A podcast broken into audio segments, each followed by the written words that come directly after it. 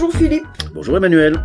Vous allez parler d'un auteur que vous appréciez tout particulièrement puisqu'il avait fait l'ouverture de Itrema avec notre toute première émission consacrée à son ouvrage On a cassé la République.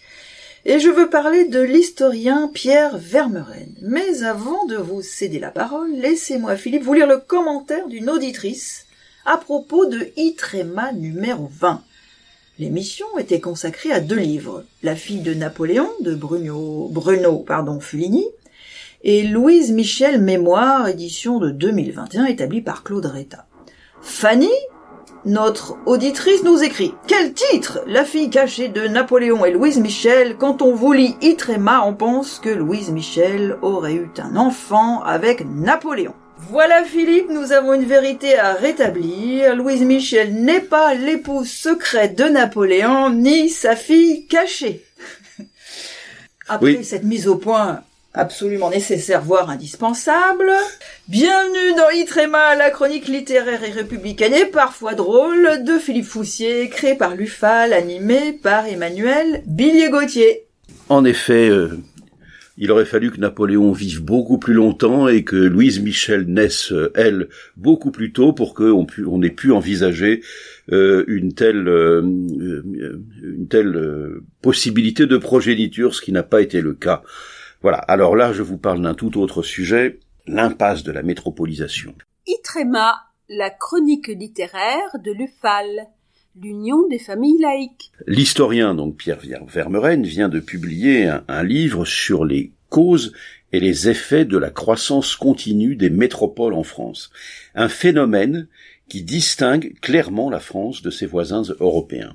Les grands médias nationaux parlent peu de la sécession des élites, de ce séparatisme social et spatial qui s'amplifie pourtant inexorablement en France.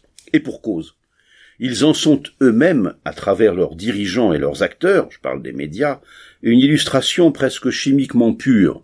On lira avec d'autant plus d'intérêt ce petit livre de Pierre Vermeren, professeur à, à Paris 1, tant il nous parle d'une réalité qu'a mis en lumière, par exemple, le phénomène des gilets jaunes. Pour l'auteur, la métropolisation est une modalité du capitalisme néolibéral présentée en idéal politique de civilisation. La fabrique des métropoles a selon lui été un processus cinquantenaire qui remonte à la fin des Trente Glorieuses. Le Paris de Jacques Chirac et d'Alain Juppé entre 1975 et 1995 a été consciemment métropolisé et gentrifié avant que le modèle ne soit adapté et transféré à une dizaine de grandes villes de province, explique-t-il. Pierre Vermeren prend d'ailleurs aussi la métropole de Bordeaux comme un modèle abouti de ce phénomène dont il identifie la naissance en Californie. En effet, les autres pays européens n'ont pas subi de mutation aussi radicale ni aussi rapide que l'espace français depuis les années 1970, poursuit Vermeren, qui note que, par exemple, l'Allemagne a su maintenir une bien meilleure répartition de sa population, de ses activités et de sa production de richesses sur son territoire. La France des métropoles, dit-il, n'est plus dépendante du reste du territoire national car elle s'autosuffit, même si le reste de la France regimbe à l'occasion. Il nous dit la France des banlieues a fait trembler le pays en 2005, la France périphérique a fait de même en 2018-2019. Le modèle parisien, donc euh, imaginé par euh, Chirac et Juppé, a connu une formidable expansion depuis le début du nouveau siècle, mais le point de départ est la déprolétarisation, non par ascension sociale, mais par déménagement des hommes et des activités, nous dit Vermeren, l'envolée des prix du logement qui s'ensuit, consolidant cette évolution. Ainsi, en quarante ans, le prix du logement a été multiplié par dix dans la capitale, en quarante ans par 10. Depuis les années 1990 et surtout 2000, une dizaine de grandes villes ont copié le modèle inventé à Paris. Un facteur d'homogénéisation, a été la migration des cadres parisiens ou des étudiants ayant fait leurs études à Paris vers ces grandes villes. Parallèlement, tandis que l'emploi industriel et agricole chutait spectaculairement, la fuite en avant vers l'économie tertiaire a amplifié le phénomène en concentrant les activités et les richesses dans ces mêmes métropoles. Les capitaux ont délaissé la production des biens matériels au profit des services immatériels, nous dit encore Pierre Vermeuren, ce qui est exactement l'inverse de ce qui s'est passé en Allemagne ou au Japon, pour ne citer que quelques exemples. Ces phénomènes engendrent aussi des déséquilibres dans la production des richesses? Oui, en effet. Alors, à Paris, la population est désormais composée de 44% de cadres supérieurs, tranchant avec une sociologie parisienne euh, historiquement longtemps dominée par les classes laborieuses.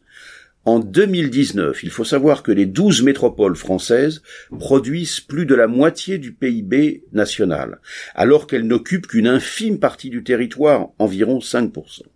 Il s'ensuit en effet un grand déséquilibre dans la production des richesses, la distribution des activités et des revenus au sein de l'espace national, plaçant les deux tiers des départements français dans une situation de dépendance chronique au sein du grand système national de redistribution, analyse Pierre Vermeuren, qui souligne que la France a longtemps été un pays dans lequel les élites étaient dispersées dans le peuple. Elles vivaient non pas comme le peuple, mais avec le peuple par un contact quotidien. Désormais, ce n'est plus vrai, la classe aisée vit dans des milieux homogènes où tous se retrouvent au même centre de loisirs, restaurants, entreprises, lieux de culte, artères commerciales, lieux de villégiature, etc. Le mélange est terminé. Corollaire de la métropolisation, l'extension sans fin des banlieues pavillonnaires et des zones d'activité à la mode des États-Unis a créé en France une réalité tardivement conceptualisée que Pierre Vermeuren appelle tout simplement la ville moche. On ne compte presque plus en effet de villes dont les entrées n'ont pas été saccagées. Vermeuren consacre d'ailleurs d'utiles développements au contresens écologique de ce choix d'aménagement du territoire, privilégiant toujours plus les métropoles au détriment du reste du territoire, qui se sent à tort ou à raison délaissé, avec l'impact électoral qui en découle souvent. 30 à 35 millions de citoyens relégués dans la France périphérique ont pour l'essentiel été sortis du système de la production nationale de richesse, relève encore Pierre Vermeuren, qui trace quelques pistes pour inverser la tendance. Voilà son, sa proposition. Replacer les classes moyennes au centre de la société et mieux associer les classes populaires au processus de production reviendra, entre autres, à déchoir les métropoles de leur piédestal. Fin de citation. Donc, euh, ce petit livre euh, très stimulant, Pierre Vermeuren, L'impasse de la métropolisation, paru aux éditions Gallimard, collection Le Débat, 110 pages, c'est un livre court, 11 euros.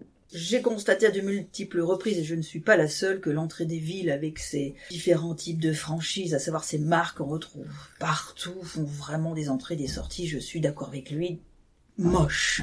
Donc merci Philippe, autre temps, autre époque, mais même pays. La semaine prochaine, vous nous emmenez au cœur d'une relation politique compliquée et fascinante entre un militaire archi célèbre et un normalien épris de littérature et de poésie non moins célèbre.